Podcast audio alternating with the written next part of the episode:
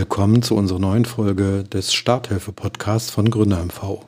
Wir wollen heute einmal das Thema Crowdfunding aus drei unterschiedlichen Perspektiven beleuchten. Was ist das überhaupt? Crowdfunding. Manchmal wird es auch als Schwarmfinanzierung eingedeutscht. Die wird für unterschiedlichste Projekte, gern im sozialen und kulturellen Bereich, manchmal auch im Sport, oft von NGOs, gemeinnützigen Nichtregierungsorganisationen genutzt. Seit geraumer Zeit starten auch Startups und Gründerinnen und Gründer, selbst gestandene Unternehmen, Crowdfunding-Kampagnen. Insbesondere, wenn es sich um Ideen oder Projekte handelt, in die die potenziellen Partner oder Kunden von Anbeginn einbezogen werden sollen. Wie etwa eine Unverpackt-Station, die der Biohändler Michael Kruse aus Neubrandenburg gemeinsam mit seiner interessierten Kundschaft schaffen möchte. Er erzählt uns seine Erfahrungen das Pro und Contra dieser Finanzierungsform aus der Perspektive des Praktikers. Steffi Schwabbauer, Sprecherin der Neubrandenburger Stadtwerke, informiert uns in dieser Folge über die Möglichkeit, eine Aktion zum Wohle und Nutzen der eigenen Region zu starten. Stadtwerke und andere kommunale Unternehmen haben deutschlandweit eine Plattform für kommunales Crowdfunding ins Leben gerufen, auf der gerade in der derzeitigen Situation der Schwarm etwas für seine unmittelbare Umgebung tun kann. Den nötigen theoretischen Überbau und dazu auch ganz praktische Tipps holen wir uns von Stefan Popp, der in Leipzig Deutschlands ersten Crowdfunding Campus unterhält und schon mancher Gründerin und manchem Gründer den Weg zur Schwarmfinanzierung geebnet hat. Auch wenn er selbst den Begriff Schwarmfinanzierung gar nicht so sehr mag. Warum, erklärt er uns gleich. Also, legen wir los. Crowdfunding ist ein Begriff, den äh, viele Gründer schon mal irgendwie gehört haben, auf irgendeiner Gründerschulung oder äh, bei Veranstaltungen, bei Netzwerkveranstaltungen und dergleichen. Ähm, können Sie vielleicht mal für die, die es noch immer nicht wissen, was es ist, äh, kurz erklären, was ist Crowdfunding eigentlich? Also eigentlich bedeutet Crowdfunding, dass man in mit der oder mit der Gemeinschaft, das drückt es sogar noch besser aus, äh, versucht, eine Idee gemeinsam zu realisieren. Und ich erkläre das am liebsten immer an einem sehr praktischen Beispiel, ähm, weil viele denken, sie haben noch nie Crowdfunding durchgeführt, aber das ist gar nicht der Fall. Ähm, vielleicht kennen Sie äh, die Situation, im Freundeskreis hat jemand Geburtstag und eine Gruppe legt für ein Geburtstagsgeschenk zusammen. Das ist eigentlich nichts anderes als Crowdfunding, denn Menschen tun sich zusammen mit einem gemeinschaftlichen Ziel und ein ganz typischer Aspekt von Crowdfunding ist, dass die Personen, die teilnehmen, auch etwas zurückbekommen. Und im Fall des Geburtstagsgeschenks bekommt man Emotionen zurück, Dankbarkeit. Jemand zeigt einfach Freude und äh, ja, ist vielleicht auch noch dazu überrascht. Würden Sie bei einer deutschen Übersetzung mit dem Begriff Schwarmfinanzierung mitgehen? Ja, Schwarmfinanzierung, das taucht immer öfters auf und es gibt auch immer öfters die Frage, findet man nicht eine deutsche Begrifflichkeit? Aber ich muss ganz ehrlich sagen, Schwarmfinanzierung klingt für mich äh, eigentlich eher unsexy im Gegensatz zu Crowdfunding. Ähm, von daher, ja, man kann es verwenden, aber ich mag es ehrlich gesagt nicht so. Mhm, okay. Aber es ist ja immer so, dass wir gerne so diese denglischen Begriffe äh, irgendwie eindeutschen, weil es dann doch irgendwie den einen oder anderen gibt, äh, der, der sich da Crowd oder, oder eben auch Funding überhaupt nichts vorstellen kann. Äh, insofern, also ich bin da ein bisschen anderer Meinung. Ich finde es eigentlich ganz, äh, ganz angenehm. Und bei Crowdfunding weiß ich nicht, äh, ob es schon wirklich so populär ist, äh, dass jeder sofort weiß, was damit gemeint ist. Wie, wie denken Sie darüber? Also ich habe das Gefühl, es findet natürlich immer mehr ähm, ja, Interesse, auch gerade jetzt in der heutigen Zeit mit Corona äh, immer mehr ähm, Unternehmen nutzen es auch und dadurch erlangt es halt auch eine größere Verbreitung und auch einen höheren Wissensstand. Wir sind leider immer noch ganz weit davon entfernt, dass jeder in Deutschland weiß, was Crowdfunding ist. Ähm, aber wir sind, denke ich, auf einem guten Weg. Wie sind Sie jetzt zu dem Thema gekommen? Also Sie haben ja richtig eine äh, Agentur, ist das richtig? Äh, eine Beratungsagentur gegründet in Leipzig, äh, die ja, sich mit wir dem sind Thema ein Bildungsträger sogar. Mhm, okay. Äh, sind Sie da dazu gekommen? Äh, das macht man ja nicht äh, aus Jux und Dollerei, denke ich mal. Nein, nicht aus Jux und Dollerei. Da steckt auch sehr viel Arbeit dahinter und mittlerweile zehn Jahre meines Lebens. Ähm, Wir hatten vor zehn Jahren das große Problem, dass wir selbst eine Idee hatten und äh, gründen wollten. Und wir sind einfach an, der, an dem Thema Finanzierung gescheitert. Wir sind zu Banken gegangen, die haben gesagt, verstehen wir nicht, was sie da machen wollen. Wir haben es mit Fördermitteln probiert, da haben wir eine ähnliche Reaktion bekommen. Und wir haben mit Risikokapitalgebern gesprochen und immer gab es halt die Rückantwort, na ja, hm, das äh, können wir leider nicht äh, finanzieren. Und dann hatten wir als Team erstmal die egoistische Idee, dass wir eine Webseite online stellen mit unserer Idee drauf und äh, Menschen fragen, ob sie uns dafür Geld geben, damit wir sie umsetzen können. Das äh, haben wir dann im Freundeskreis einfach breit getragen und haben halt gefragt, was haltet ihr davon? Und dann haben einfach viele geantwortet, das brauche ich auch.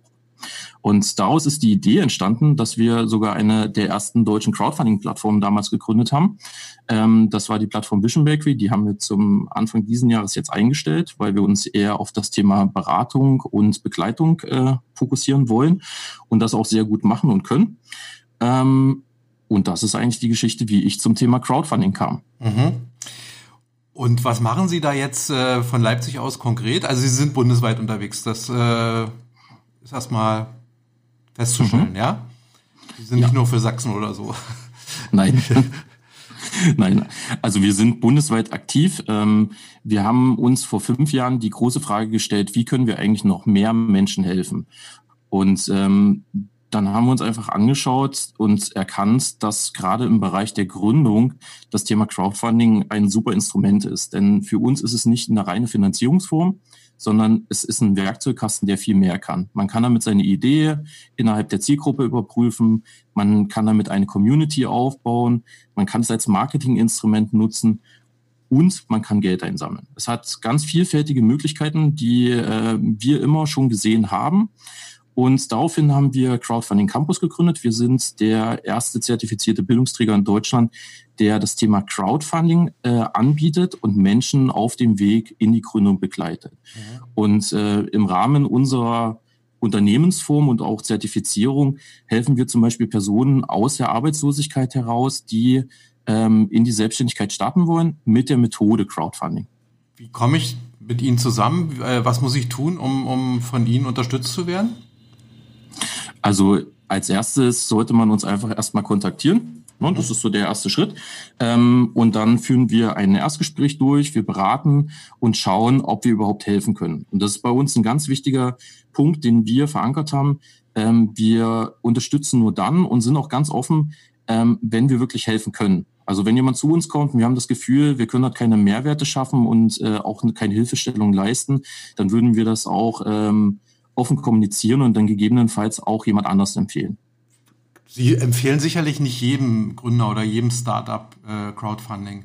Was sind so äh, die vielleicht drei oder fünf äh, Kernaspekte, die man ähm, haben sollte, um für Crowdfunding eine geeignete Idee, ein geeignetes Projekt an Sie heranzutragen? Naja, ich würde schon jedem eigentlich Crowdfunding empfehlen, okay. weil für mich ist Crowdfunding ähm, nicht nur eine Methode, die auf einer Online-Plattform äh, angewendet werden kann, sondern wir nutzen zum Beispiel auch Crowdfunding ähm, ja im analogen Raum, nenne ich es jetzt ganz einfach mal, denn die Methode an sich äh, funktioniert auch dort. Und dementsprechend ähm, ist es eigentlich nicht unbedingt notwendig, dass man immer dieses Bild im Kopf hat. Es muss eine Idee sein, die auf eine Plattform passt. Und es muss auch nicht immer eine Idee sein, die zum Beispiel nur Endverbraucher anspricht oder eine Gemeinschaft oder ein ähm, eine Community, sondern es kann auch ein äh, ähm, Unternehmenskonzept sein oder eine Gründungsidee, die auch äh, im B2B-Bereich angesiedelt ist. Das geht auch. Und von daher ist man da sehr frei. Also Crowdfunding kann fast jeder nutzen. Und ich finde, an sich ist die Methode so sinnvoll und auch vor allen Dingen wertvoll, dass sie jeder nutzen sollte, gerade im Gründungsbereich. Ich habe jetzt eine Idee in Mecklenburg-Vorpommern, irgendwas im Tourismus vielleicht zu machen, gerade jetzt nach der, wenn die, wenn die Beschränkungen der Corona-Krise aufgehoben werden und mir fehlen, mhm. äh, sagen wir mal, 5000 Euro. Äh, was muss ich jetzt machen, um, mit ihnen zusammenzukommen und überhaupt äh, vernünftigerweise äh, am, am Ende irgendwie über, über eine Crowdfunding-Kampagne diese 5000 Euro einzusammeln? Mhm. Also Also mit uns zusammenzukommen ist sehr einfach. Man geht auf www.crowdfunding-campus.com, ähm, drückt dort den Button, um uns zu kontaktieren und äh, dann findet man einen Termin mit uns und wir reden. Und um ein Crowdfunding zu initiieren, ähm, sollte man als erstes die Zielgruppe analysieren. Das ist im Grunde der erste Schritt, der immer am Anfang einer Crowdfunding-Kampagne stehen sollte. Denn mit der Zielgruppe entscheidet man, welche Plattform nutzt man. Nutzt man überhaupt eine Online-Plattform? Ähm, wie sieht die Kommunikation aus? Wie ist die Aufbereitung der Inhalte? Von daher ist das der erste Schritt. Mhm. Ist übrigens äh, ganz spannend, dass der Kollege Kruse von dem Bioladen, von dem ich vorhin erzählt habe, äh, der hat auch überlegt, ob er nicht einfach eine Sammelbüchse in seinen Laden stellt, weil er eigentlich ja mhm. äh, da das Publikum und seine Zielgruppe hat vor Ort. Ne? Aber er hat sich dann doch, doch entschieden, äh, das über eine große Plattform zu machen, aus verschiedenen äh, Gründen, die, die er dann auch erzählt hat äh, in dem Gespräch, was wir geführt haben.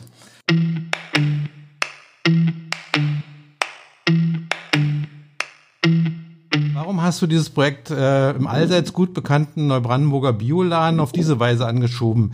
Hättet ihr nicht einfach im Laden eine Sammelbüchse für das treue Publikum aufstellen können? Sammelbüchse aufstellen wäre vielleicht auch eine Variante gewesen. Äh, da sage ich auch gleich nochmal was zu, haben wir auch so ähnlich praktiziert. Am Ende äh, Hintergrund, warum haben wir das gemacht? Es kamen punktuell immer wieder Kunden auf uns zu, die gesagt haben, sie würden gerne unverpackt bei uns einkaufen.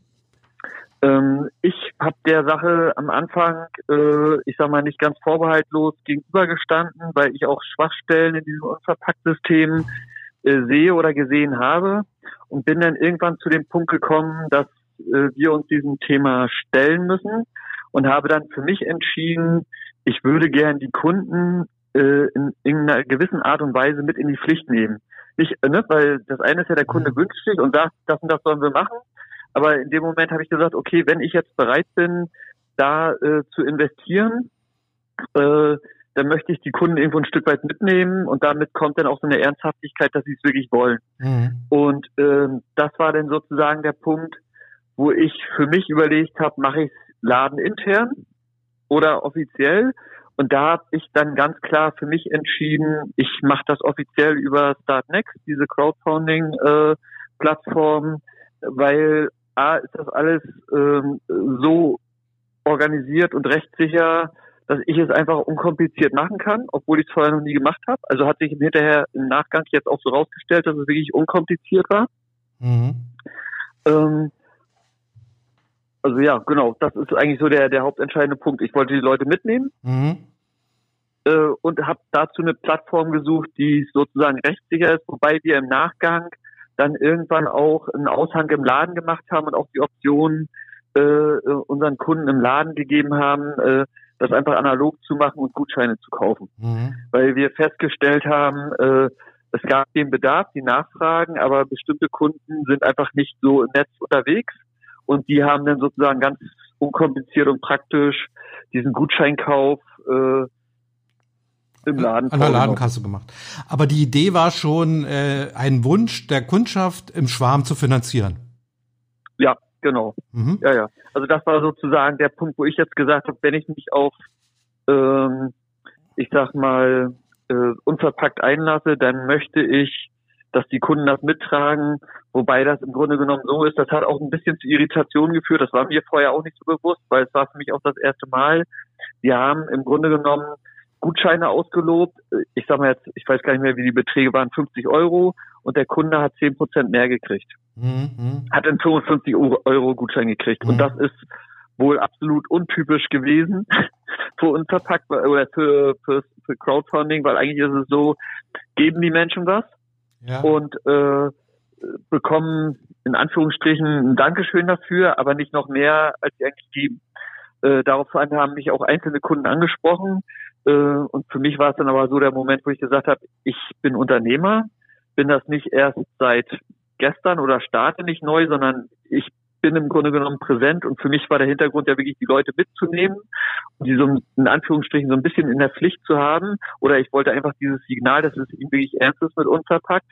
Und von daher war ich auch bereit, mehr zu geben, als ich nehme, weil äh, im Grunde genommen hätte ich natürlich sagen können, äh, ich finanziere das alles über eine Bank Mhm. Das wäre definitiv günstiger geworden, was Zinsen äh, betrifft. Und äh, weil ich sag mal, Startnext, die nehmen ja dann logischerweise auch Gebühren, äh, um sich zu finanzieren. Ähm, da war dann aber der Effekt für mich, dass ich gesagt habe, ich nutze diese Crowdfunding-Plattform auch, um Marketing zu machen. Mhm. Das wäre meine nächste, nächste Frage genau. gewesen. Mhm. Äh, also okay. erstmal die Frage, äh, Startnext, äh, hast du vorher ein paar angeguckt oder, oder war das gleich klar, dass ihr das über Startnext macht? Ich habe äh, selbst, äh, äh, also ich kenne Leute, die über Startnext was finanziert haben, Projekte, mhm. und habe bei ein, zwei Sachen auch äh, selbst äh, sozusagen als Geldgeber, als Unterstützer war ich aktiv und dadurch war mir die Plattform bekannt und habe dann gar nicht groß gesucht, mhm. sondern ich habe dann einfach gesehen, äh, bei Startnext kurz recherchiert und das waren äh, sozusagen auch ähnlich gelagerte Fälle, äh, also unverpackt Läden, reine unverpackt Läden eigentlich, die äh, eine Finanzierung äh, über diese Sachen immer versucht haben und auch meistens auch geschafft haben, wo ich mir dann gleich gesagt habe, okay, das ist die richtige Plattform, wobei das in dem Falle wirklich so ist, äh, die Finanzierung oder die, die finanziert haben, die, die was gegeben haben, waren wirklich aus unserem regionalen Raum. Mhm. Also wir haben keinerlei, äh, äh, ich sag mal, bundesweite Tragweite, sondern äh, die wurden zielgerichtet hier bei uns in der Region angesprochen. Erfahrungswert war auch, und das hat mich sehr überrascht, man hat da diese Option freier Betrag, ohne dass man irgendeinen Dankeschön als Gegenleistung kriegt. Und wir haben, ich weiß es jetzt nicht mehr ganz genau, aber ich glaube, 20, 30 oder 20, 25 Prozent wurden als freier Betrag gespendet. Das heißt, es gab Menschen, die gesagt haben, wir finden das total genial, dass Biomarkt Neubrandenburg eine Unverpacktstürzung macht, hier hast du 50 Euro. Mhm. Ich will nichts dafür haben. Ich finde das gut, dass du das machst. Zack, bums, fertig. Und das hat mich absolut überrascht. Äh, da war ich emotional positiv äh, hin und her gerissen, im positiven Sinne. Ja, ja.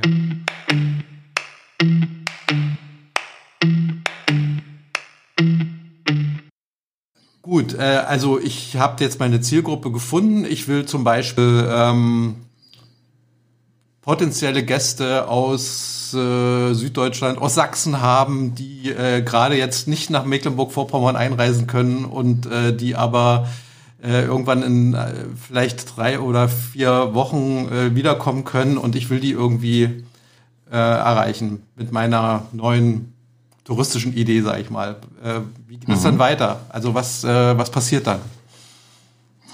Ähm, also beim Crowdfunding ist natürlich alles äh, ähm, im Bereich der Kommunikation wichtig. Das heißt, ich muss natürlich auch wissen, wie kann ich meine Zielgruppe erreichen. Und ähm, vor allen Dingen sollte ich sie auch gut erreichen. Ähm, viele Kampagnen haben da eigentlich die größten Schwierigkeiten, weil sie denken halt in der Regel immer, wenn sie eine Crowdfunding durchführen, dann müssen sie die ganze Zeit kommunizieren über zum Beispiel Facebook, ich brauche Geld, ich brauche Geld, ich brauche Geld. Und das ist natürlich eine Nachricht, die will man nicht täglich lesen. Ja, und wenn man gegebenenfalls einer Destination auch folgt, ähm, und sieht halt jeden Tag immer wieder die gleiche Information, dass man Geld benötigt, dann ist man da schnell raus. Und deswegen ähm, sollte man im ersten Schritt identifizieren, wo finde ich meine Zielgruppe? Ist das jetzt Instagram? Ist das Facebook? Ist das eine Lokalzeitung? Sind das irgendwelche Blogs oder Multiplikatoren, die ich ansprechen kann? Und dann sollte man seine Geschichte erzählen. Also das nennt sich Storytelling. Das heißt, eher darüber zu berichten, ähm, wer bin ich, was mache ich, warum besteht denn überhaupt die Notwendigkeit, dass man dieses Projekt unterstützt. Und dann kann man natürlich gerne immer noch nebenbei sagen, ähm, übrigens, es gibt ein Crowdfunding, schau doch da mal drauf und unterstütze uns. Ja. Ein ganz wichtiger Aspekt dabei ist auch, man sollte immer einbindend kommunizieren. Das heißt, im Grunde ähm, sollte man die Menschen teilwerden lassen der Idee. Ja, nichts ist schlimmer als äh, ein Verkaufsgespräch zu führen innerhalb eines Crowdfundings und einfach schlicht und ergreifend zu sagen, kauf mein Produkt oder meine Dienstleistung. Die Idee dahinter, hinter dem Crowdfunding ist ja auch äh, eine Community aufzubauen, die einen hohen Identifikationsgrad zu dem Projekt, zu dem Vorhaben hat. Und dementsprechend sollte man eher so agieren, dass man sagt, werde Teil. Ja, du bist jetzt Teil, du hast dazu beigetragen, dass zum Beispiel unser Hotel überleben kann. Und dementsprechend schreiben wir vielleicht deinen Namen irgendwo im Eingangsbereich auf eine Plakette drauf. Du wirst Teil unserer Community und wir laden dich herzlichst ein, zukünftig mit uns äh, einmal im Jahr zum Beispiel zum Grillfest zu kommen. Ja, dass man halt auch äh, Menschen langfristig involviert und nicht nur kurzfristig. Und das sind die Aspekte, die Crowdfunding auch wertvoll machen. Wir hatten gerade das Thema mit der Klingelbüchse im Bioladen. Ja, das funktioniert auch. Aber natürlich diese Sichtbarkeit, dass es überhaupt eine Community gibt, das ist natürlich in der Regel über eine Online-Plattform wesentlich besser abgebildet, weil wenn man die Klingen, also diese ähm, Büchse sieht, dann sieht man halt einfach eine Büchse. Wenn man eine Online-Kampagne sieht, wo Menschen, andere Menschen sich schon involviert haben, dann sieht man eine Community, eine Gemeinschaft. Und das ist halt das, was natürlich auch wiederum andere Menschen anregt, dabei zu sein und mitzumachen. Naja, da hat der Michael Kruse, glaube ich, alles richtig gemacht, äh, weil der hat nämlich genau dieses Ziel, auch eine neue Gruppe zu erschließen für seinen Bioladen, nämlich die Leute, die äh, ganz großen Wert auf unverpackte Einkäufe legen, die noch nicht unbedingt mhm. äh, explizit seine Biokunden waren. Und genau die hat er, glaube ich, mit seiner Kampagne auch erreicht. Äh, leider ist mhm. ihm dann ein bisschen die Corona-Krise dazwischen gegrätscht äh, und er musste sich dann erstmal kümmern, dass sein normales Geschäft äh, weitergeht. Aber ich denke mal, äh, und äh, so hat er es mir im Gespräch auch erzählt, äh, er wird sicherlich, äh, sobald er wieder ein bisschen Luft hat, äh, sein, sein Regal da aufbauen und äh, es liegt mhm. wohl alles da und, und äh, die, die äh, Gutscheine, die er da ausgegeben hat für seine äh, Fauna, also Unterstützer, äh, die, die sind auch alle schon an den Mann gebracht und so weiter. Mhm. Also das, das wäre jetzt noch so ein weiterer Aspekt, glaube ich, den man mal erwähnen müsste, äh, dass es sicherlich auch ganz nützlich ist, äh, über ein bestimmtes ähm, über ein bestimmtes Mittel, über ein bestimmtes Tool auch die Leute langfristig irgendwie an sich zu binden. Ne? Also der, der Micha hat es halt eben mhm. gemacht, indem er äh, Gutscheine für den Bioladen ausgegeben. Das ist relativ simpel, aber mhm. offensichtlich dann wirkungsvoll.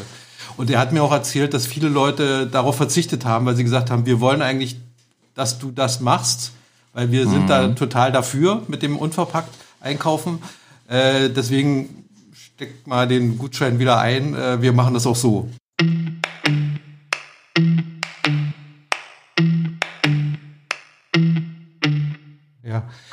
Aber ihr musstet schon so ein bisschen Marketing noch dazu machen. Also es, es, reicht nicht einfach irgendwie eine Idee bei, bei Startnext oder bei einer anderen Plattform einzustellen und dann zu warten, dass mhm. das Geld irgendwie reinkommt, nee. sondern man muss schon was tun, ja?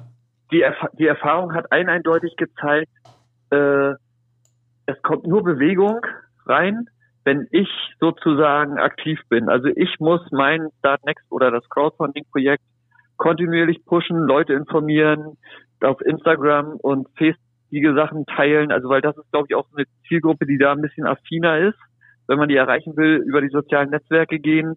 Ich habe eine Woche oder anderthalb Wochen nichts gemacht, da war ich mit meiner Frau im Urlaub und das war auch wirklich die Woche, wo mehr oder weniger null äh, Aktivität bei uns war. Ja. So, und in dem Moment, wo man wieder was auf Facebook geteilt hat, äh, oder dann auch, äh, das hatte ich auch als, ähm, also als eine Erfahrung äh, mitgenommen. Es, irgendwann war es so, dass äh, es gab Menschen, die waren begeistert davon und die haben das selbst über Instagram oder Facebook gepusht, mhm. eigene Beiträge gemacht, Leute, ihre Freunde aufgefordert, äh, da mitzumachen, weil Neubrandenburg braucht eine Unverpackstation. Und das ist jetzt die Chance, das zu unterstützen. Und das hat dann so eine, ähm, ich sag mal, von Schneeballsystem will ich jetzt hier noch nicht reden. Aber Sag viral. Weit, Sag viral. Mit, ja, minimalistisch, minimalistisch viral ging es dann auch. Also mhm. jetzt nicht man darf da, glaube ich, nicht zu viel erwarten. Aber in dem Moment, wo das passiert, ich hatte eigentlich mehr oder weniger null Erwartung, weil ich auch keine Erfahrung hatte. Mhm. Und ich habe mich auch nie vorher groß mit jemandem äh, in Verbindung gesetzt und ausgetauscht, der sowas schon gemacht hat, sondern ich habe es einfach gemacht. Und das war sozusagen auch bei dem Betrag, den wir da hatten, äh, das war alles relativ überschaubar ne? mhm. ne? mit diesen 6.000 Euro. Das äh, und hat hat einfach funktioniert. Ihr habt das Ziel ja sogar ein bisschen übererfüllt, ne? Wenn ich das richtig gesehen habe bei Startnext. Äh, ja, wie ja. geht's jetzt weiter? Also ihr wollt damit äh, diese Glasbeans heißen die? Ja. Mhm. Und eine Waage kaufen und das dann natürlich in, im Laden installieren. Äh, also äh, mh? wie, wie geht's jetzt weiter? Äh, wie geht's weiter? Also es ist alles gekauft, das Geld ist ausgegeben. Zu großen Teilen, ich würde fast sagen, fast zu 100 Prozent sind die Gutscheine die wir ausgegeben haben für die Finanzierungsgeschichten unserer Unterstützer, Unterstützerinnen äh, schon eingelöst. Alles liegt da und dann kam Corona. Mhm. Und Corona hat uns sozusagen so ein bisschen ähm, äh, ein bisschen ist leicht untertrieben, die Beine weggeschlagen. Und ich habe äh, als erste Entscheidung sofort äh, mich intern äh, dort gesagt, äh, unser Pack wird erstmal auf Lager gelegt, äh, das machen wir jetzt nicht. Also wir haben komplett alles da, die Ware ist da, die Waage ist da, die Bins sind da. Ähm, das, was jetzt nicht da ist, ist das Holz für, für den Anbau der Glasbins, weil in dem Moment kam sozusagen der Lockdown und äh, die äh, Geschäfte waren erstmal geschlossen. Oder auch äh, unser Baustoffhändler, da gab es ja nicht mehr diesen einfachen Zugang und dann habe ich das erstmal komplett auf Eis gelegt. Und das ist jetzt auch schon ja, seit März. Ja. Aber du bist ja nicht, wir, wir seid ja nicht allein damit. Wir sind ja alle irgendwie. Äh, davon nee, nee, genau, wir sind ja alle, ja, ja, genau, ja, ja. Und ich sag mal, am Ende ist es so, es gibt, äh, was für mich auch total beruhigend ist, in dem Falle, ne? Mhm. Ich, wir wollten das natürlich alles so schnell wie möglich machen. Die erste Schwierigkeit war damals, also eigentlich äh, wollten wir es im Januar schon anbauen, dann gab es keine Glasbins, weil die Nachfrage so immens hoch ist, dass auch da schon die Produktion nicht hinterhergekommen ist. Dadurch hat sich das immer Stück für Stück verzögert. Aber ähm, ich bin total glücklich darüber, dass die, die uns unterstützen, und mal fragen ja nicht alle ständig nach, aber die, die nachfragen und dann von uns oder von mir die Info kriegen, dass sie alle absolut rücksichtsvoll sind und sagen, ja, ja, macht mal, ihr macht das schon. Also die haben auch sozusagen auch dieses Grundvertrauen, mhm. selbst wenn das jetzt Wochen länger dauert, so wie es jetzt gerade äh, passiert, ist es so, ah, sie haben die Gegenleistung ja schon bekommen, ne? von daher sind wir, was mich erstmal beruhigt, quitt, aber sie haben auch das Grundvertrauen, dass wir es machen. Mhm. Ne? Und dass die Ware da ist und solange wir das, und das können wir in unseren kleinen Kreisen, in denen wir uns hier vor Ort bewegen, zum Glück gut kommunizieren, bin ich erstmal jetzt auch entspannt. Äh, Im Grunde genommen ist es das auch das eine der entscheidenden Erfahrungen, die ich gemacht habe, kontinuierliche Kommunikation. Auch wenn wir das jetzt nicht unbedingt immer so 100 Prozent hinkriegen, aber es gibt da immer so, zumindest bei Start Next, so eine Funktion, dass man auch mal so ein Newsletter oder eine Info reinschickt ja. an seine Unterstützer, an die, die Dankeschön gegeben haben, äh, dass man die auf dem Laufenden hält. Ich, das sind alles Sachen, die denke, wo ich denke, die sind wichtig. Bei uns vielleicht jetzt nicht so exorbitant, weil bei, es hängt ja nicht die Unternehmensgründung davon ab, bei vielen ist es ja so, die jetzt so ein Crowdfunding äh, anschieben, die wollen ja wirklich ihr Unternehmen anschieben. Genau. Und nehmen ganz andere Summen äh, da erstmal in Angriff. Und äh, was ich so mitbekommen habe, das habe ich ja punktuell im Vorfeld auch ein bisschen beobachtet, die schicken halt auch Infos raus. Kontinuierlich werden sozusagen die Unterstützer mit Infos versorgt, dass man auf dem aktuellen Stand ist und auch Anreize bietet, äh, ich meine, das weiter zu erzählen, das weiter zu teilen, mhm. was glaube ich wichtig ist. Und das ist dann aber auch nicht zu unterschätzen, ähm, ich sag mal, der Zeitfaktor, den man da aufbringen muss, der ist einfach da. Ja. Das, dessen muss man sich bewusst sein. Das ist nicht nur so, man stellt da einmal rein, sein Angebot und sagt so, Leute, jetzt hätte ich gern euer Geld. Ich, ich bin hier für eine gute Sache im Auftrag des Herrn unterwegs äh, und dann läuft es von alleine, sondern das ist schon auch ein bisschen Arbeit und ich denke, je höher die Arbeit, also je, je höher die Summe mhm. und je spezieller das Angebot, desto intensiver muss man sich auch mit, mit Marketing und mit Öffentlichkeitsarbeit beschäftigen, dass es wirklich bekannt wird. Ja, da kann man ganz gut an dem Beispiel sehen, es gibt halt unterschiedliche Unterstützergruppen. Und ähm, es gibt die emotionalen Unterstützer, das sind halt die, die vorrangig halt einfach sagen, mir geht's um die Idee. Ja, mir ist die Gegenleistung jetzt nicht unbedingt das, was halt für mich wichtig ist, sondern mir geht's darum, dass eine Sache umgesetzt wird. Und das sind die Personen. Es gibt natürlich aber auch die anderen, die sagen, klar, ich freue mich äh, über diese Gegenleistung und umso einzigartiger und individueller sie ist, umso besser ist das. Ja. Und von daher ähm, ist das jetzt für mich nicht verwunderlich, dass es Menschen gibt, die gesagt haben, äh, steck mal den Gutschein wieder ein, sondern das ist ja ganz typisch für Crowdfunding. Mhm. Wie ist das bei dem, äh, bei dem Ziel der Kampagne? Ähm, wie kommt man da zu einer ausgewogenen Festlegung, wie viel man eigentlich braucht? Ist das nur davon abhängig, wie viel man jetzt für, das, für die Umsetzung des Projektes braucht? Äh, oder, oder wie geht man da am besten ran? Also ich, ich äh, man kann ja nur einfach sagen, okay, ich brauche äh, 30.000 Euro äh, für einen 3D-Drucker oder weiß ich nicht was äh, und mache da mal jetzt eine Kampagne. Und ich glaube wahrscheinlich, äh, da weiß nicht, ob Sie mir da zustimmen, äh, da würde man kläglich scheitern, wenn man das so macht. Ja, Ja, also manche scheitern da nicht, komischerweise, und manche scheitern. Das ist äh, manchmal auch ein bisschen Glück und was man schon für eine Community hat, ähm, ob man das erfolgreich umsetzen kann. Aber man sollte im ersten Schritt erstmal das Ziel für sich de definieren. Und das Ziel ist nicht immer ähm, das finanzielle Ziel, sondern wenn man Crowdfunding richtig macht, dann denkt man von Beginn an nachhaltig. Und nachhaltig bedeutet langfristig. Und von daher kann eine Zielsetzung auch sein, dass man eine Community aufbauen möchte oder dass man zum Beispiel auch das Wissen der, der Zielgruppe des Vorhabens benötigt. Oder zum Beispiel auch äh, die Überprüfung der Idee im Internet, ja, also in der Zielgruppe, mhm. äh, sogenannte Proof of Concept.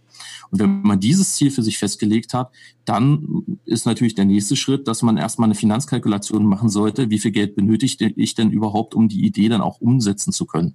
Das richtet sich dann auch daran äh, aus, was man vorher für ein eigentliches Ziel definiert hat. Weil wenn man eigentlich nur wissen möchte, ob diese Idee funktioniert und für einen das die äh, Schlüsselinformation ist, dann muss die Zielgruppe, äh, die Zielsumme natürlich nicht so hoch sein, aber sie sollte realistisch sein. Ja, also es macht halt keinen Sinn, wenn ich sage, äh, für mich ist die Überprüfung gegeben, wenn ich ein Euro durch meine Zielgruppe erhalten habe. Das ist ja mhm. nicht unbedingt die Bestätigung. Mhm. Genau, aber wenn es um das Geld geht, dann ist erstmal natürlich notwendig, dass man eine Finanzkalkulation macht, in die man nicht nur das, den Bedarf der eigentlichen Umsetzung der Idee reinrechnen sollte, sondern auch die Kosten der Gegenleistung zum Beispiel, die Kosten der Kommunikation und auch die Kosten, wenn ich mich zum Beispiel für eine Crowdfunding-Plattform entscheide.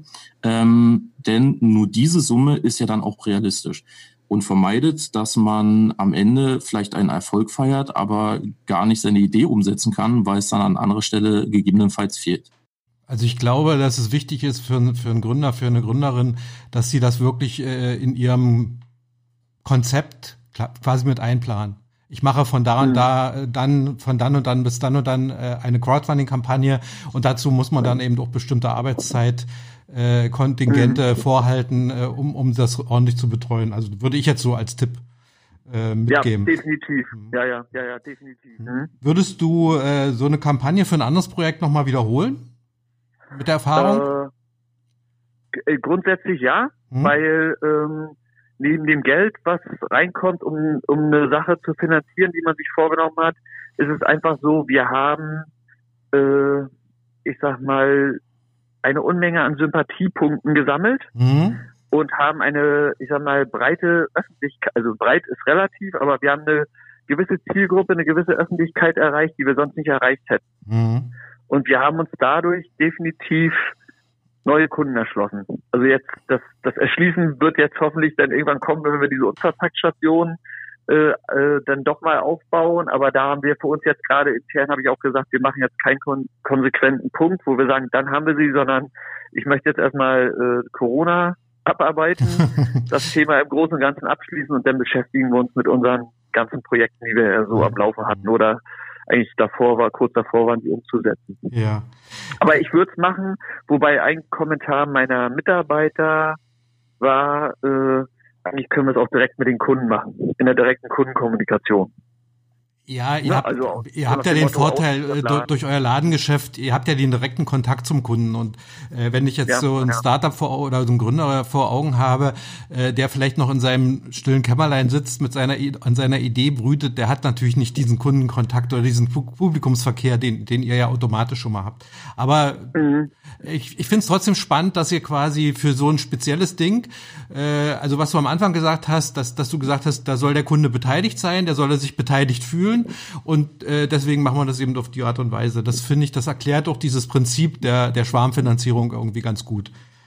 Ja, und ich sag mal, die Erfahrung zeigt, dass sozusagen die, äh, die Sympathiepunkte, also da, oder dadurch, dadurch, dass wir es gemacht haben, ist mir eigentlich nochmal bewusst geworden durch die Rückmeldung unserer Kunden, ne? Also ja. wirklich, ne? Oder die, die dann Kunde geworden sind und gesagt haben, die, die sind in, also es gab wirklich gerade jüngere Zielgruppe, junge Frauen, die sind in den Laden gekommen und haben gesagt, sie finden das total toll mhm. und sie möchten jetzt hier immer einkaufen. Ja. Äh, dadurch, dass wir Thema unverpackt gemacht haben. Wir waren vorher nicht für die irgendwie so richtig im Fokus. Mhm. Danach, nach dem Thema, hatten wir die als Kunden gewonnen, wo ich auch gemerkt habe, okay, das ist eine relevante Geschichte.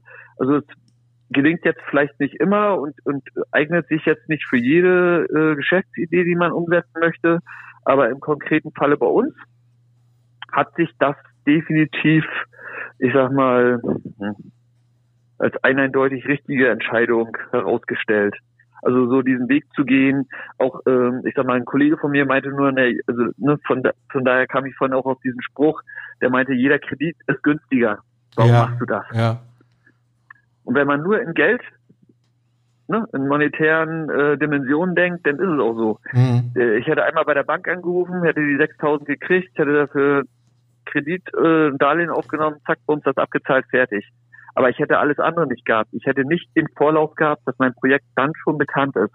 Und das ist, glaube ich, gerade auch so für Gründer, Gründerinnen, die anfangen, die starten wollen, ist das eine reale Chance, äh, schon einmal in der Öffentlichkeit präsent zu sein. Auch wenn das nicht die, also keine Marktbestimmung mit 100 Prozent ist, sondern nur bestimmte Zielgruppen erreicht, ist es definitiv so, das haben wir auch als Erfahrung, ähm, ähm, die Presse ist auf uns zugekommen, wollte berichten mhm. über die Unverpackt-Station, ja, durch ja. diese Crowdfunding-Kampagne.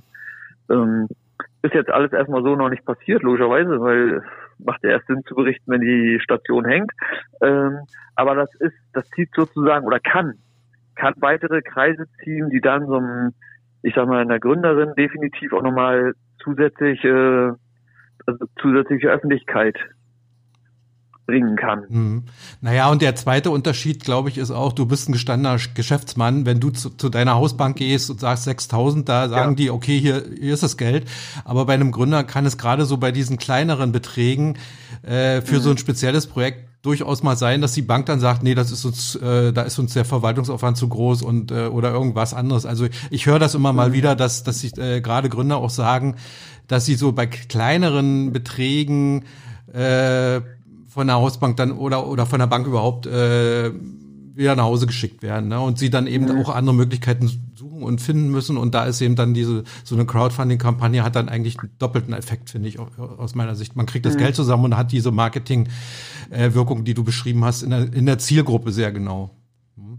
ja ja und äh, du finanzierst was was auch von der Grundidee äh, äh, was ich wirklich auch gut finde, von daher war es für mich auch äh, so der erste Versuch, du finanzierst einfach mal deine Projekte anders. Es gibt ja auch eine Alternative, also Kolleginnen von mir, die äh, arbeiten mit Genussrechten, wo die Kunden Genussrechte kaufen. Mhm. Und das ist dann eigentlich wie ein Darlehen, was dann auch zurückgezahlt wird durch das Unternehmen. Ja. Und das sind dann auch so Momente, die auch bis zu einem gewissen Grad, ich glaube bis 100.000 Euro kann man auch Genussrechte verkaufen, wird das mehr, dann ist es irgendwann schon so, dass es ein bankenähnliches Geschäft ist und das funktioniert dann auch nicht mehr. Mhm. Aber das ist dann zu speziell, aber damit hatte ich mich dann auch schon mal beschäftigt. Das war dann aber so der Moment, dass da der Aufwand sich definitiv nicht lohnt für 6000 Euro. Mhm. Ne, also das ist, glaube ich, auch immer so eine Abwägung, wie viel Geld brauche ich, was ist für mich in dem Moment der effektivste Weg und der sinnvollste und äh, wo kann ich mir auch, äh, ich sag mal, also in dem Falle ist es für mich, hatte ich ein bisschen mehr Aufwand mhm. mit dieser Crowdfunding-Kampagne, als wenn ich einen, äh, zu meiner Hausbank gegangen wäre. Aber der Aufwand ist, war jetzt in der Relation so minimalistisch und die Effekte waren so positiv, dass ich das für solche Geschichten immer wieder machen würde. Wunderbar. Also ich, ich bin mir nicht ganz sicher, ob ich ein 100.000 Euro Projekt darüber finanzieren würde. Äh, aber ähm, so, so Kleinst, in Anführungsstrichen Kleinstsummen, so eine konkreten Projekte, das macht auf jeden Fall Sinn, das im Hinterkopf zu behalten. Wenn jetzt die Kampagne nicht das Ziel erreicht, dann ist es ja bei den meisten Plattformen so, dass man das Geld äh, quasi zurückerstattet an die Spender. Ich habe so ein Beispiel von vor zwei Jahren. Das war eine Gründerin aus äh, auch in Mecklenburg-Vorpommern, aus der Nähe von Rostock. Die hat, war eine der ersten hier im Land, glaube ich, die überhaupt eine Crowdfunding-Kampagne gemacht hat. Und äh, die hat ihr, ihr äh, Ziel nicht erreicht. Und die hat aber hinterher mir gesagt, äh, das war nicht umsonst. Wie sehen Sie denn das, wenn das Ziel nicht erreicht wird? Ähm, ist dann die ganze Kampagne im Prinzip für die Katz gewesen oder ähm, gibt es ich sag mal, Nebenwirkungen einer Crowdfunding-Kampagne, die über das, äh, über das Finanzielle hinausgehen, über den finanziellen Erfolg? Also ich finde ja, jede Kampagne, die nicht erfolgreich ist, ist trotzdem erfolgreich. Also ich denke denk da eher positiv. Ähm, und das mache ich deswegen, weil es natürlich auch ähm, ein Crowdfunding schützen kann, dass man seine Lebenszeit und sein Geld in eine Sache investiert, die gegebenenfalls am Markt gar keine Chance gehabt hätte. Ja, mhm. das ist ein, ein sehr guter äh, Einstieg auch in eine Gründung, schnell herauszufinden, gibt es da überhaupt Interesse dafür? Ja, also ich kenne halt viele, die investieren sehr viel Lebenszeit ähm, und mit Jahr, also mit jedem Jahr wird es einfach schwieriger zu sagen, hm, ich höre auf, weil ich quäle mich hier die ganze Zeit einfach nur. Und deswegen ist es ein ganz guter Punkt, ein Crowdfunding durchzuführen und auch, auch gegebenenfalls zu scheitern. Und Wer es richtig macht, der analysiert auch dieses Scheitern und sieht es auch positiv. Das bedeutet, man hinterfragt ja an der Stelle, woran lag es denn überhaupt? Ähm, und holt sich gegebenenfalls auch Feedback ab. Ich habe persönlich mal eine Kampagne betreut äh, von einer jungen Gründerin, das war eigentlich äh, eine ganz schöne Sache. Da kam die Handwerkskammer auf mich zu und sagte, ähm, wir haben hier eine äh, potenzielle Gründer, äh, Gründerin und die hat halt einfach das Problem, dass sie jeder sagt, ihr Produkt ist großartig, aber sie ist, ist sich selbst ein bisschen unsicher. Und wir haben dann zusammen mit ihr ein Crowdfunding durchgeführt und sie hat tatsächlich nur 20 Euro bekommen. Und das zeigte sich dann ganz einfach, man sollte nicht zwingend immer auf seine Freunde und Bekannten hören. Die sind in der Regel nämlich sehr konfliktscheu und äh, neigen nicht unbedingt dazu zu sagen, oh, die Idee, die ist äh, ganz schlecht, sondern die befürworten halt sehr mhm. stark natürlich immer Sachen und ähm, und sie hat dann zum Schluss gesagt, das ist das Beste, was ihr passieren konnte, weil sie hat halt einfach herausgefunden, dass das Produkt keinen Markt hat. Und ähm, von daher, sie hätte dort ihre Lebenszeit investiert und auch ihr Geld und so hat sie es einfach schnell rausgefunden. Und wenn man es dann richtig macht, dann findet man natürlich auch raus, manche Kampagnen sind sehr gut und haben einen Markt und eigentlich eine Zielgruppe, aber dann scheitert es an der äh, Kommunikation. Mhm. Und dann muss man sich selbst vielleicht eingestehen, dass man dort Hilfe braucht oder dass man vielleicht nicht der Richtige ist, um die Idee umzusetzen. Mhm. Also das Wichtige und Entscheidende ist immer ähm, zu analysieren, woran lag es denn? Und es niemals negativ zu sehen, sondern immer als Mehrwert für sich und seine Gründung. Also Crowdfunding ist was für Optimisten. Nur so würde ich das nicht sagen, aber ähm, ich glaube, jeder sollte auch realistisch zu sich selbst sein. Mhm. Ja, jeder, der gründet, geht erstmal ein Risiko ein. Und das Risiko besteht immer darin, zu scheitern. Das ist tagtäglich eigentlich gegeben in der Gründung und äh, man sollte ja das Beste daraus machen. Und das Beste ist, man lernt. Und jedes Crowdfunding, jede Gründung äh, bedeutet ja auch für einen, dass man persönlich daran wachsen kann, dass man aber vielleicht auch sieht, wo sind seine eigenen, wo sind die eigenen Defizite und die kann man ja auch ausgleichen. Mhm. Es hat ja auch äh, niemand äh, gesagt, dass man das Crowdfunding nicht mehrfach durchführen kann. Das ist ja zum Beispiel auch ein Aspekt, der ganz interessant ist. Man kann es ja wieder probieren. Und zwar mit den neuen Informationen, ähm, wie man es vielleicht auch verbessern kann und dann halt natürlich auch angepasst.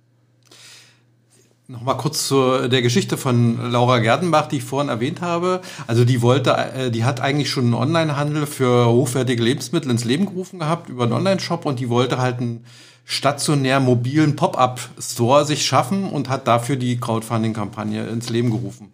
Und sie ist äh, an ihrem äh, eigenen gesetzten Ziel gescheitert, aber eben nicht mit der ganzen Sache gescheitert, sondern äh, sie hat das Ganze als fantastische Marketingmaßnahme äh, dann genommen für ihre Idee und mittlerweile kann man sagen, äh, äh, hat sie die auch wirklich umgesetzt, ohne, ohne das Geld aus der Kampagne, was sie nicht zusammenbekommen hat, sondern äh, sie hat es dann einfach auf andere Weise probiert. Deswegen war die Frage auch nach dem, äh, ob, ob man Optimist sein muss. Und Laura ist äh, also der, der, einer der größten Optimisten, die ich kenne äh, in, mhm. unser, in unserer okay. Gründer-Community in Mecklenburg-Vorpommern. Ähm, jetzt gibt es ja verschiedene Plattformen wo man Crowdfunding machen kann. Ähm, was würden Sie äh, sagen, äh, was, was, was sollte man beachten bei der Auswahl der richtigen Plattform? Ähm, also, was man nicht machen sollte, ist äh, zu sagen, wer ist die größte und die bekannteste Plattform, weil das ist nicht der richtige Ansatz. Man sollte eigentlich schauen, ähm, passt die Plattform zu meiner Zielgruppe. Und deswegen, ich habe zu Beginn gesagt, die Zielgruppenanalyse ist für mich äh, der wichtigste Part, um ein Crowdfunding durchführen zu können. Denn innerhalb dieser Analyse kann ich auch herausfinden, welche Bezahldienstleister eher typisch für diese Zielgruppe sind. Ja, also stellen Sie jetzt einfach mal vor, äh, Sie haben eine Zielgruppe und Sie analysieren, dass alle in dieser Zielgruppe eine Überweisung durchführen wollen. Und jetzt gehen Sie auf eine Plattform und die bieten nur Kreditkartenzahlungen an. Mhm Da kann ich Ihnen jetzt schon sagen, da können Sie so gut sein, wie Sie wollen, auch in der Kommunikation. Sie werden nicht erfolgreich sein, weil äh, niemand von den Personen wird extra für Sie eine Kreditkarte plötzlich beantragen. Das sind zum Beispiel Aspekte, ähm, die man beachten muss. Es geht auch darum, dass die zum Beispiel die Kommunikation und die Darstellung der Plattform auch zur Zielgruppe passt. Wenn Sie jemanden auf eine Plattform lenken, der eher konservativ eingestellt ist und Sie haben dort plötzlich äh, eine junge, hippe äh, Plattform, die alle duzt und eher liberal äh, wirkt, dann wird sich da der Person gegebenenfalls nicht so wohlfühlen. Ja. Ähm, von daher ist das ein entscheidender Punkt. Und dann sollte man natürlich auf seine eigenen Bedürfnisse achten. Ist diese Plattform ansprechbar für mich? Möchte ich zum Beispiel auch hingehen können? Möchte ich zum Beispiel auch anrufen können? Möchte ich einen persönlichen Kontakt haben? Denn es gibt auch Plattformen, die bieten einfach nur ein PDF an, was man sich runterlädt, äh, mit einer Beschreibung, wie es durchzuführen ist, das Crowdfunding, und das war's. Aber einen Menschen wird man dort halt nicht kontaktieren können. Deswegen ist der Punkt auch ein ganz entscheidender. Ähm, und dann sollte man gegebenenfalls auch einen Blick auf die Kostenstruktur noch werfen. Ja, ich rate immer dazu, eine Crowdfunding-Plattform zu nehmen, die nur im Erfolgsfall eine Vergütung möchte. Das bedeutet, ist die Kampagne erfolgreich, dann bekommt auch die Plattform etwas ab. Ist die Kampagne nicht erfolgreich, dann bekommt die Plattform nichts und ich habe halt keine äh, Kosten dadurch. Und das fördert natürlich auch die Bestrebung, einfach mal Crowdfunding auszuprobieren, weil das Risiko ist dann halt sehr gering auch. Mhm. Ähm, Sie sind ja Kooperationspartner von einem, einer Initiative in Mecklenburg-Vorpommern, vom Netzwerk Seenplatte. Mhm. Ist das richtig so? Ja, das ist richtig. Was, was machen Sie in der Kooperation? Äh, Sie haben ein Webinar, glaube ich, äh, kürzlich durchgeführt. Ja, also wir haben vor kurzem ein Webinar durchgeführt. Wir sind im Austausch. Wir versuchen natürlich das Thema Crowdfunding mitzuentwickeln. Äh, auch im Gründungsbereich stehen dort auch als Ansprechpartner zur Verfügung. Das bedeutet, wenn innerhalb des Netzwerks jemand Fragen zum Thema Crowdfunding hat, dann äh, können die an uns gerichtet werden. Mhm, okay.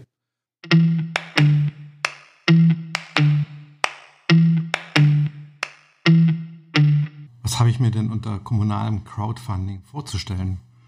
Also grundsätzlich erstmal eine günstige Finanzierungsalternative. Das heißt, man muss keinen Kredit aufnehmen und man muss am Ende auch äh, nicht bestimmte Summen wieder irgendwohin zurückzahlen, sondern und man wird unterstützt von Menschen in der Region, die das eigene Projekt ähm, besonders toll finden und sich dafür begeistern können. Das heißt, Menschen aus der Region haben die Möglichkeit, Projekte ihrer Region ähm, dann auch zu unterstützen. Insofern ist Crowdfunding wenn man so will, ein bürgernahes Finanzierungsinstrument. Ähm, und ganz allgemein sind die Vorteile von Crowdfunding natürlich, dass jedes Projekt viele Menschen erreicht ähm, und damit auch viele potenzielle Unterstützer. Ähm, wir glauben, dass der, zumindest das Crowdfunding, das wir hier mit anbieten oder bei dem wir uns beteiligen, auch einen transparenten Prozess ermöglicht, und natürlich ist es am Ende schlicht so. Viele kleine Summen ergeben eine große. Mhm. Wie können denn von dem Angebot der Stadtwerke und der kommunalen Unternehmen Gründerinnen, Startups und junge Unternehmen in der gegenwärtig angespannten Situation profitieren? Profitieren insofern, als dass wirklich jeder eine Idee oder ein Projekt einstellen kann, das eben Finanzierung braucht ob das jetzt Vereine sind, Künstler sind, Kultureinrichtungen, soziale oder private ähm, Organisationen oder eben auch Gründer, ähm, also Einzelgründer vielleicht auch. Ähm, das spielt letztlich erstmal keine Rolle. Wichtig ist ähm, für uns, wenn wir das äh, unterstützen, dass es Projekte aus der Region Neubrandenburg und der Region sein sollen. Ähm, und wir würden als Stadtwerke auch jeweils ähm, noch Geld obendrauf geben, äh, wenn der Initiator oder die Initiatoren ähm, eine Spendenbescheinigung ausstellen können.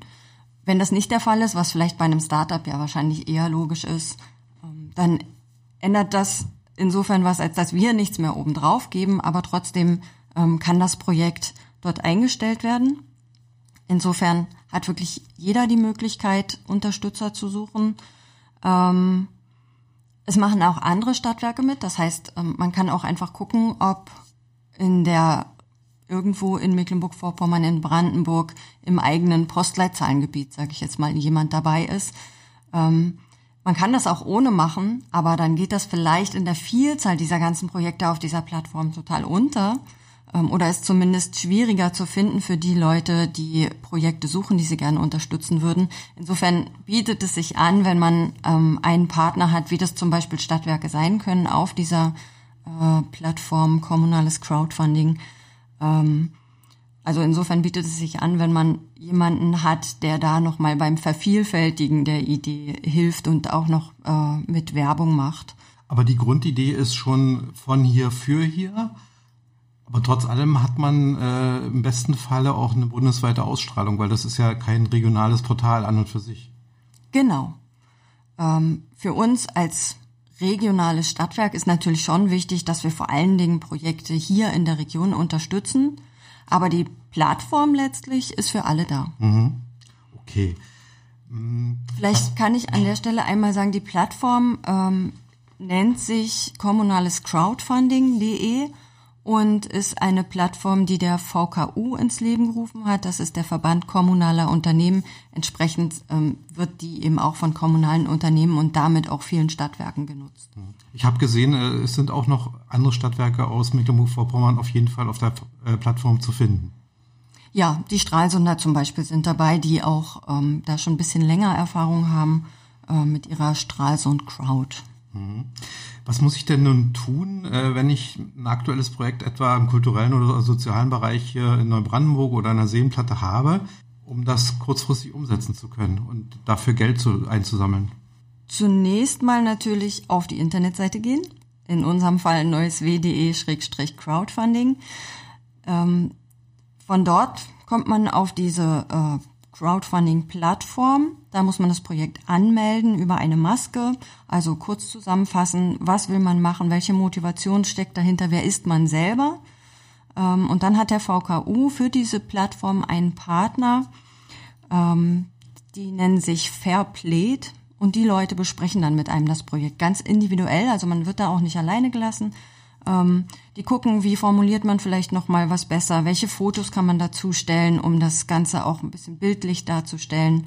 Ähm, und sowohl diese Plattform als auch wir zum Beispiel, wenn es in unserer Region stattfindet, bewerben diese Projekte ähm, auf unseren Internetseiten, auf Social-Media-Kanälen und man selber muss natürlich auch die Werbetrommel rühren und möglichst sich in, in seinen Communities so gut vernetzen, ähm, dass es auch dort geteilt wird, um möglichst viele Unterstützer äh, zu erreichen. Aber grundsätzlich helfen diese Experten von Fairplay jedem individuell. Und es gibt dann wahrscheinlich Möglichkeiten, äh, das irgendwie über den Facebook-Kanal oder den Twitter-Kanal oder bei Instagram zu teilen und äh, in die eigene Community zu bringen, ja? Genau, so läuft es dann.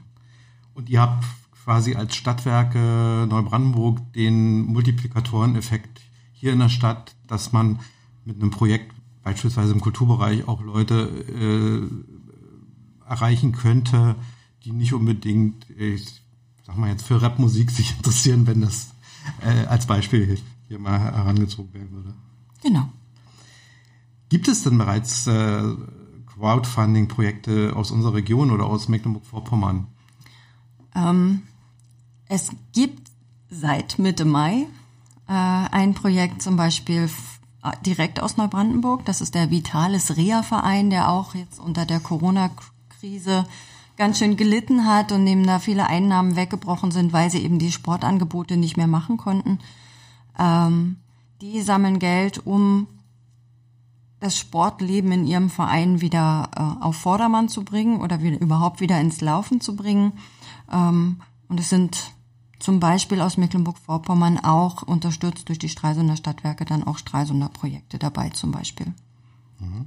Und man kann das auf dieser Plattform übrigens auch nach Postleitzahlen suchen, also so ein bisschen Umkreissuche betreiben. Mhm.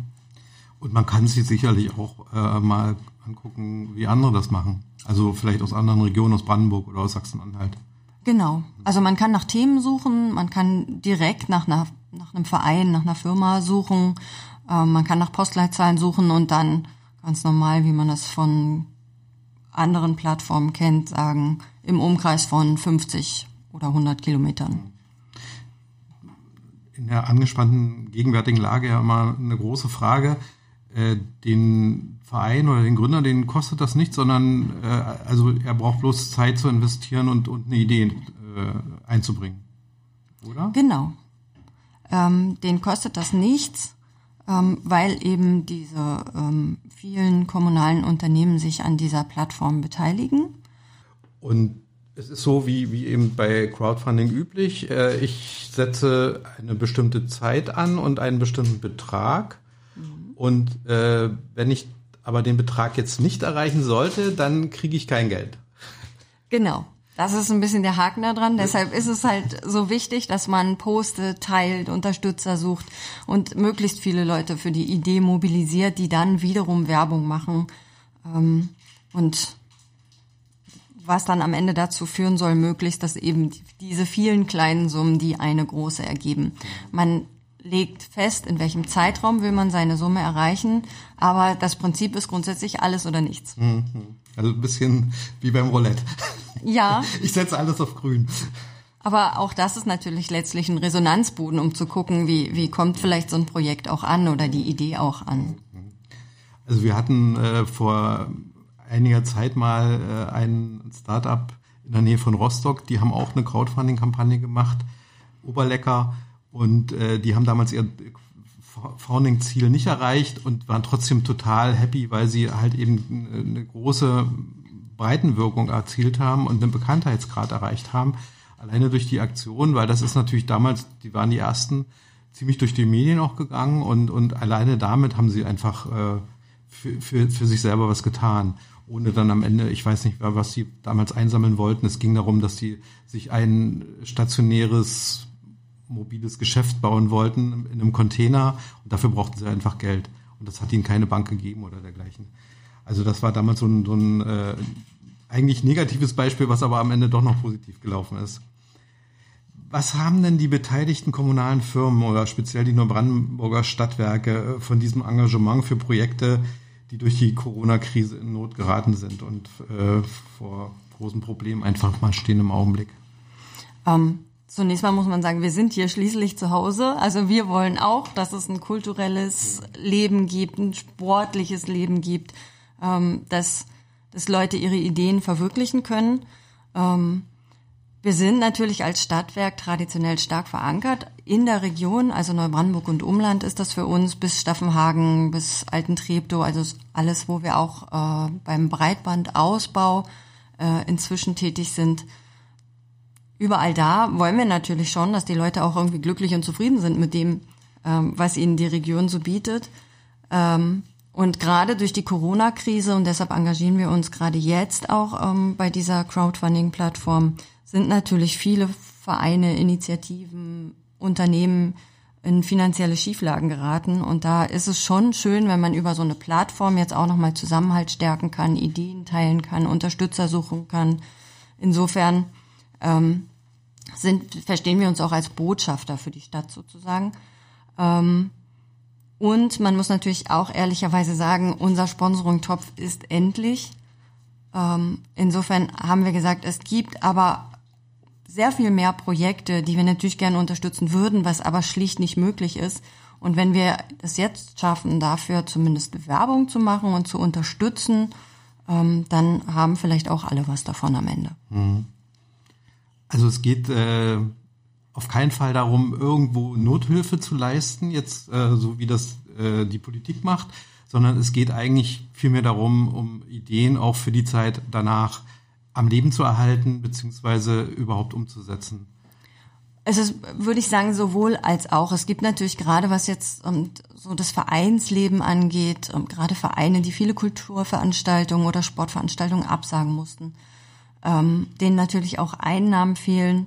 Ähm, da geht es sicherlich auch darum, ein Stück weit Nothilfe zu leisten, wenn zum Beispiel der Reha-Sportverein ähm, selbst sagt, wir haben hier Verluste in mittlerer, vierstelliger Höhe. Die muss man auch irgendwann als Verein erstmal wieder ausgleichen. Ähm, insofern ist es für die sozusagen eine Anschubfinanzierung, um wieder auf die Beine zu kommen. Ähm, aber grundsätzlich ist es natürlich super schön, wenn daraus auch ganz neue Ideen äh, entstehen. die sich unterstützen lassen, na klar. Unser Engagement bei diesem kommunalen Crowdfunding ist auf Neubrandenburg und das Umland begrenzt, also auf unser ureigenes Territorium, in dem wir tätig sind. Und wir sind ähm, vorerst bis Ende Juli begrenzt, beteiligen wir uns daran.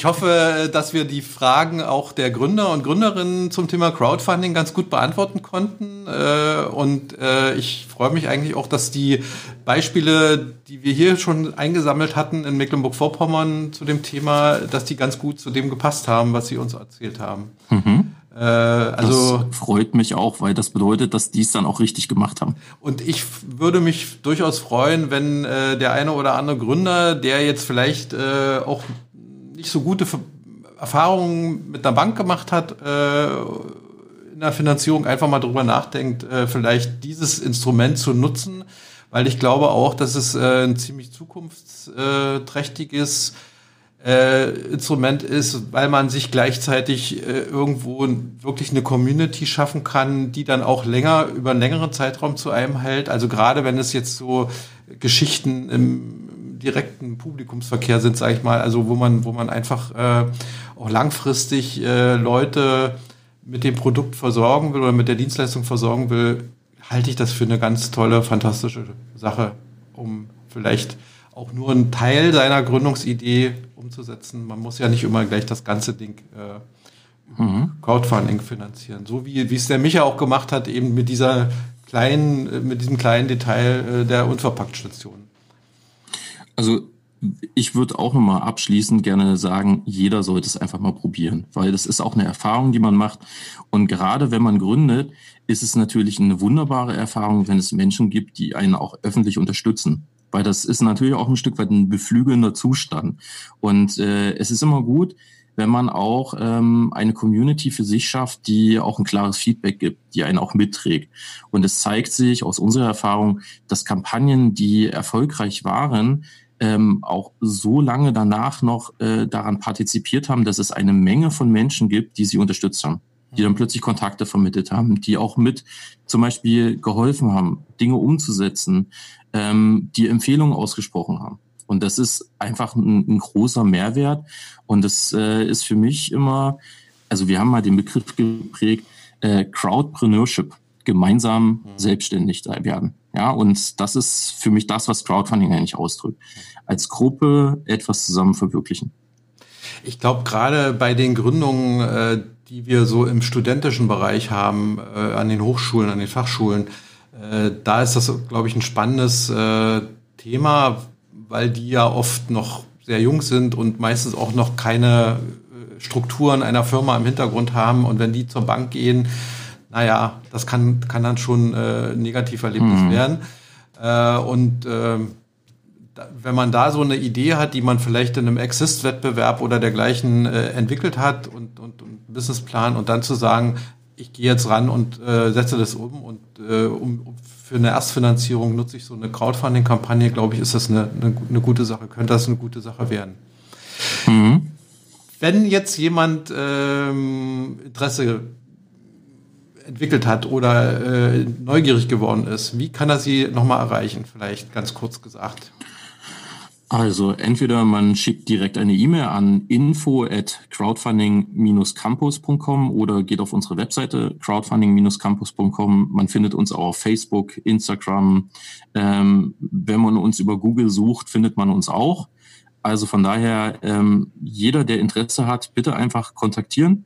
Das ist äh, bei uns ganz unproblematisch. Wir vereinbaren einen Termin und dann reden wir darüber und äh, in der Regel geben wir auch dann in dem Gespräch schon mal eine Einschätzung ab, ob sich das ähm, für Crowdfunding eignet.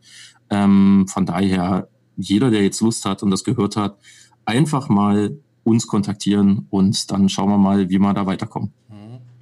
Und wenn es gar nicht klappt, äh, könnt ihr auch über unsere Plattform natürlich äh, indirekten Kontakt aufnehmen. Also wir vermitteln das dann auch gerne weiter. Und wir sind natürlich an euren Gründergeschichten ganz doll interessiert. Äh, und wenn die mit einer Crowdfunding-Kampagne verbunden ist, dann ist es umso spannender, glaube ich. Okay. Vielen Dank nach Leipzig. Äh, das hat super gut geklappt, glaube ich, äh, trotz der äh, Entfernung und auch der Kontaktbeschränkungen, die ja immer noch über uns liegen. Und die Einreise nach Mecklenburg-Vorpommern ist ja im Augenblick besonders schwierig. Ich glaube, ja. nach Sachsen zu kommen ist ein bisschen einfacher. Aber nichtsdestotrotz. Und vielleicht sehen wir uns ja auch mal hier vor Ort beim Netzwerk Seenplatte oder dergleichen. Dankeschön. Würde mich freuen. Würde mich freuen. Ja, dann Dankeschön und äh, noch einen schönen Tag. Das wünsche ich auch. Danke. Tschüss.